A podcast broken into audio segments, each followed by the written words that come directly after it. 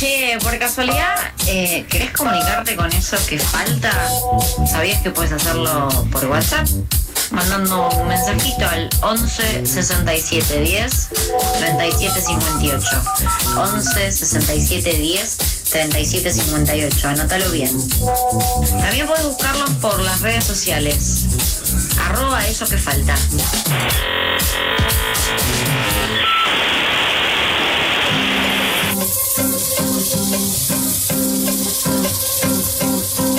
34 minutos pasan de las 2 de la tarde, 22 grados 8 la temperatura en la ciudad de Buenos Aires y seguimos en eso que falta. Vamos a dar paso a la entrevista del día de hoy. Estamos en contacto telefónicamente con Rafael Klexer, director nacional de políticas integradoras del Ministerio de Desarrollo Social, referente del movimiento popular La Dignidad. Rafael, te agradecemos el contacto. Mauro y Mailu te saludan desde FM Tribu.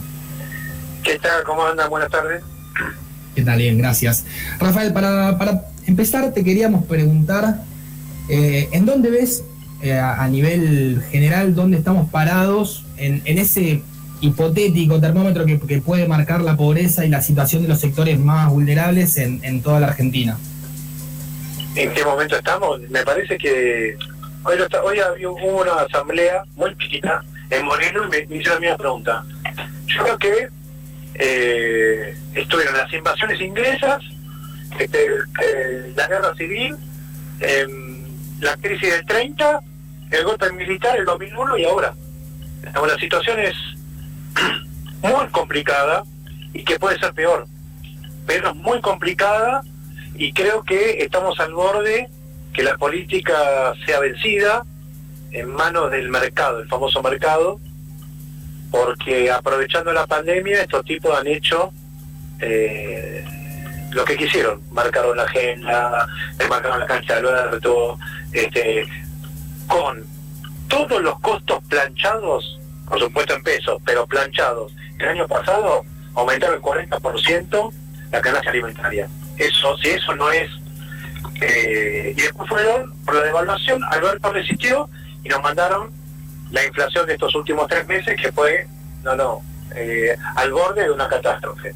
Digamos, yo creo que tanto los movimientos sociales como la política en términos tradicionales eh, estamos defraudando.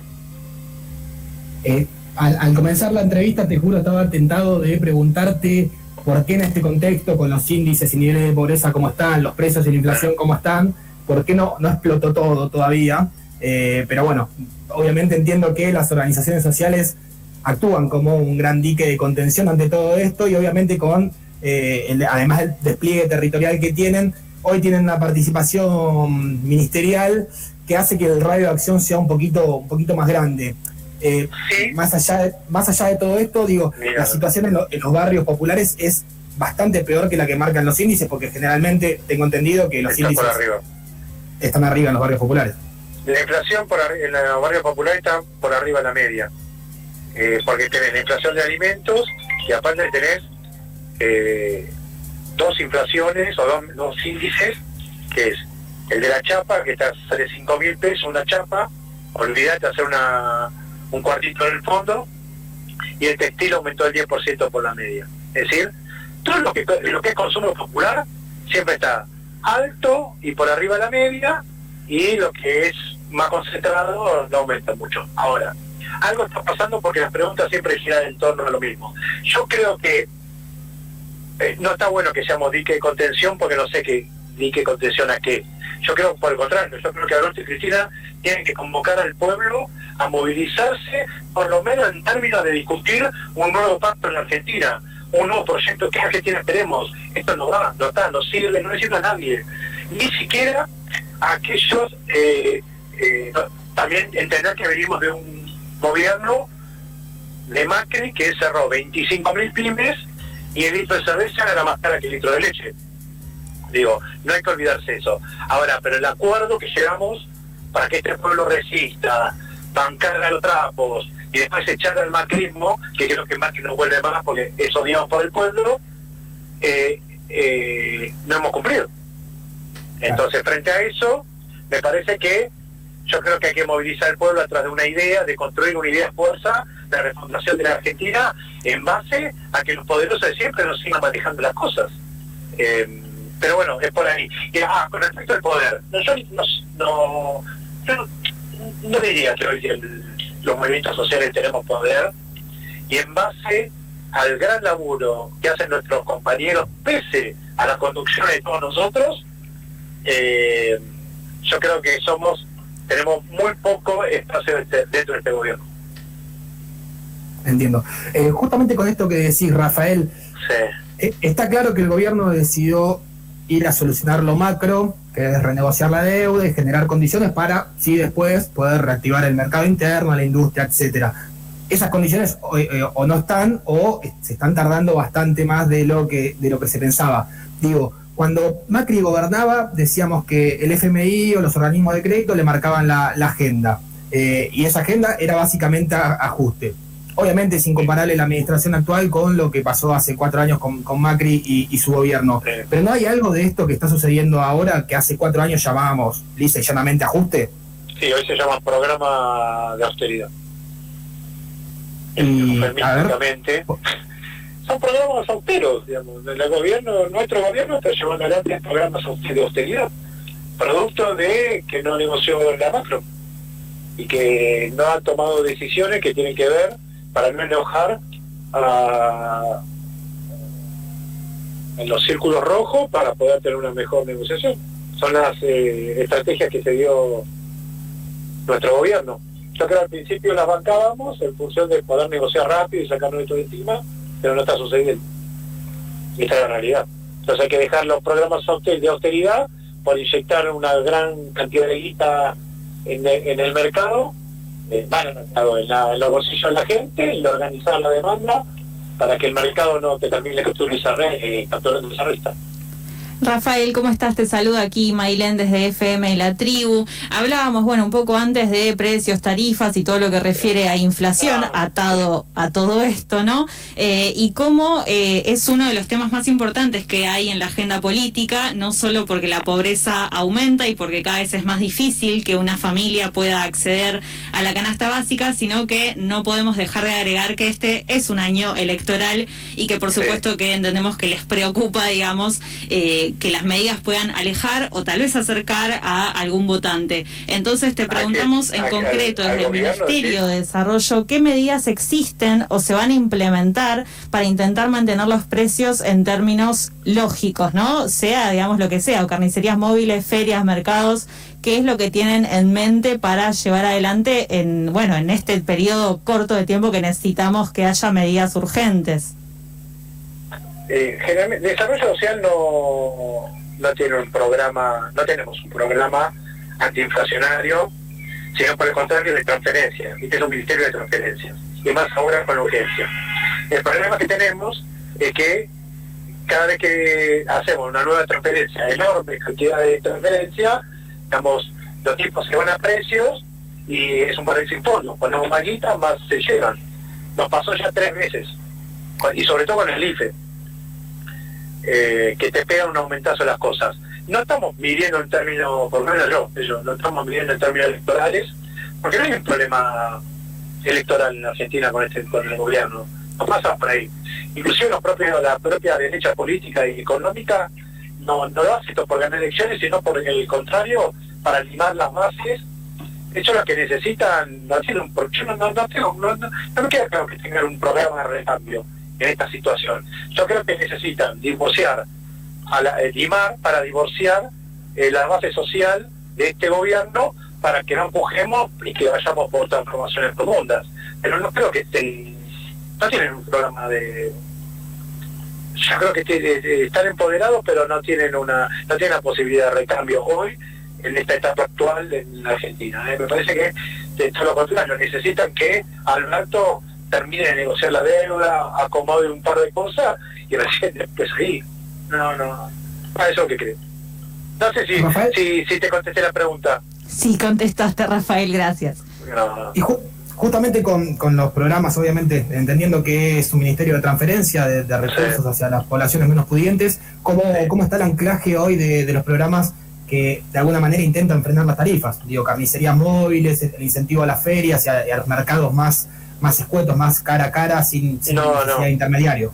Yo- la- tienen la, la- la- la- eh, si no, no, no modificado el modelo de producción en la Argentina, no, no hay ninguna capacidad en el Estado, eh, no tenemos las herramientas eficaces para resolver el problema de precios hoy en la Argentina.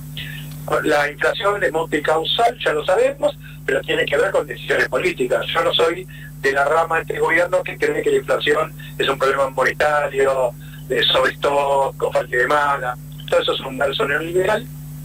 Yo creo que son decisiones políticas, tiene que ver eh, cómo está relacionado el mercado externo, eh, tiene que ver con combinaciones, tiene que ver con el tiene que ver con decisiones políticas. Digamos, el costo en Argentina de los productos se pone, es político, no es con decisión económica. Frente a eso yo creo que tenemos muy pocas herramientas. Es más, la, la reglamentación tímida de la ley de góndolas para que para democratizar el acceso de los productos pymes de las cooperativas, aun tibio como es, tampoco lo podemos implementar. Y cada vez que le mandamos un- una multa a los supermercados, la pegan y no la pagan. Creo que deben, hace más de 10 años están debiendo las multas, por ejemplo. Rafael, hace unos días te escuchábamos decir que la actitud de las grandes empresas, y hablando no un poco de supermercados como introducías recién, eh, es que son formadoras de precios, ¿no? Y de decías, precios, sí. claro, que pasaba de ser una puja distributiva a un golpe, golpe económico. sí. Nos interesa, bueno, hacer hincapié en, en esto, ¿no? Del golpe económico y que amplíes un poco sobre este concepto. La espuja distributiva dentro del bloque dominante por la renta, digamos, eso es parte de la regla del juego.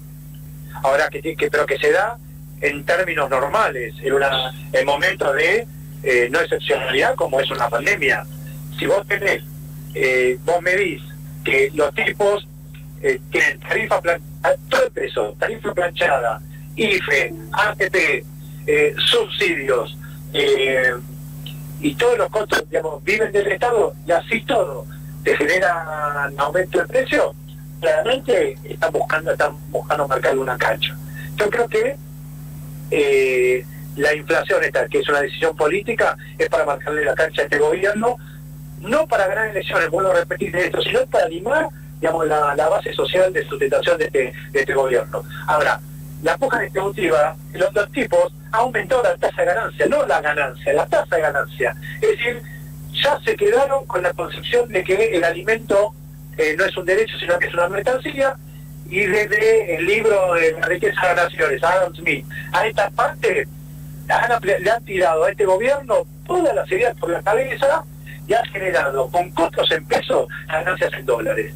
No contentos con esto, van y capturan nuevamente esos dólares, perdimos 6.700 millones de dólares del Banco Central el año pasado, que se fue no a la bicicleta, financiera, se fue a las casas matrices de las empresas que se beneficiaron con la pandemia.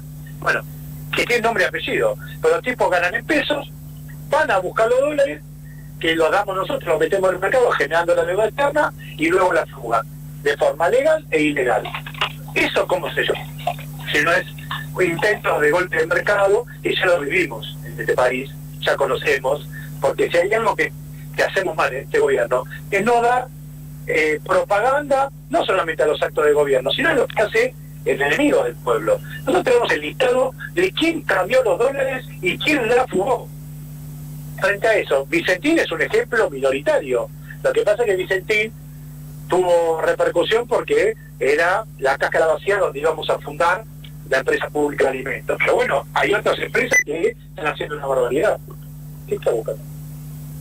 Rafael, justamente Sí. con, con esto para intentar erradicar un poco la- esto que, este concepto que venís diciendo, ayer en el canal de YouTube de La Dignidad organizaron una charla debate, carne y soberanía alimentaria, tengo Sí. entendido que se llamaba, bueno, que expusieron el rulo de la torre, la diputada, la diputada Schmidt, eh. Pedro Peretti, ex eh, director de, de la Federación Agraria. Planteaba tres grandes dilemas, que era cómo regulamos el precio de la carne, cómo bajamos el precio de los alimentos y cómo se puede aportar para la construcción de una empresa nacional de alimentos. Eh, ¿qué, qué conclusiones llegaron a- al respecto de esa charla? Si es que las hubo o, o por dónde anduvo ese debate. No, eh, la conclusión tiene que ver con eh, plantear una agenda de soberanía, digamos. Esto, ¿no? La inflación a entender la inflación que no, eh, no es un problema, es un problema histórico de la clase dominante, en realidad es un problema histórico de los sectores populares que la, clase dominante lo utiliza como instrumento político y de acumulación. Frente a eso, una de las lo que veníamos planteando muy fuertemente es que el Estado, en el mundo, el, el mundo está discutiendo no la participación del Estado en la vida social, comunitaria, de la salud, de la economía, sino las formas. Es decir, que ya está dado por, sentado que eh, parte del resultado o parte del resultado de la crisis es el Estado replegándose para eh, cobrar impuestos y como eh, aparato represivo. Es decir, ya hasta Alemania hasta salió el rescate de sus empresas a través del Estado. Bueno, ¿cómo puede ser que este país, no que, que, produce, produce alimentos pero no vende esos alimentos? Nosotros el 20% de lo que exporta la Argentina es, para, es alimento. El resto es eh, alimento humano, el resto es alimento para otros, para que después se generen otros alimentos. La soja que vende la Argentina no es para alimentos, es para alimentar a los sordos de la China. Eh, ¿Cómo el Estado no vamos a tener instrumentos de la regulación del mercado, no vamos a participar y sobre todo no vamos a generar empresas textiles que realmente sepamos cuánto es el costo del tomate envasado. Eso, lo, digamos, plantea la soberanía, plantear para el siglo XXI instrumentos eh, de regulación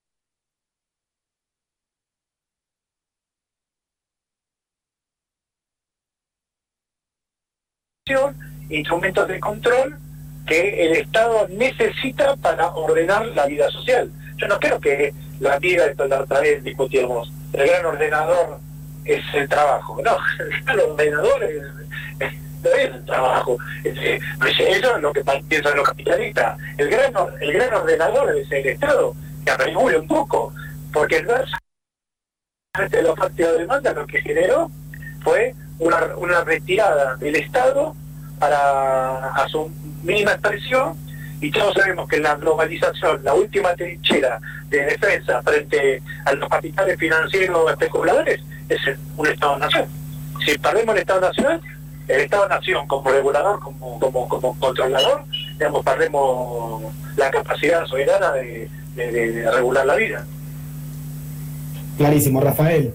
Te agradecemos mucho el contacto y esperemos estar en contacto en otro momento, quizás donde ya esté un poco más extinto el fuego y, las políticas que pueda implementar de, ayuda de transferencia del Ministerio de Desarrollo eh, sean un poquito más, eh, menos urgentes.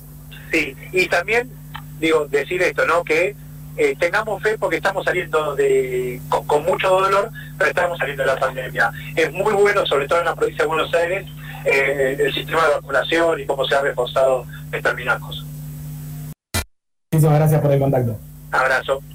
Pasaba por el aire de la tribu Rafael Klexer, director nacional de políticas integradoras del Ministerio de Desarrollo Social y el referente del movimiento popular La Dignidad, con definiciones bastante, bastante picantes, eh, teniendo en cuenta que viene del anclaje de organizaciones sociales, pero eh, tienen ya funciones hace un tiempo, por suerte, y con esta gestión, eh, dentro del Ministerio de Desarrollo.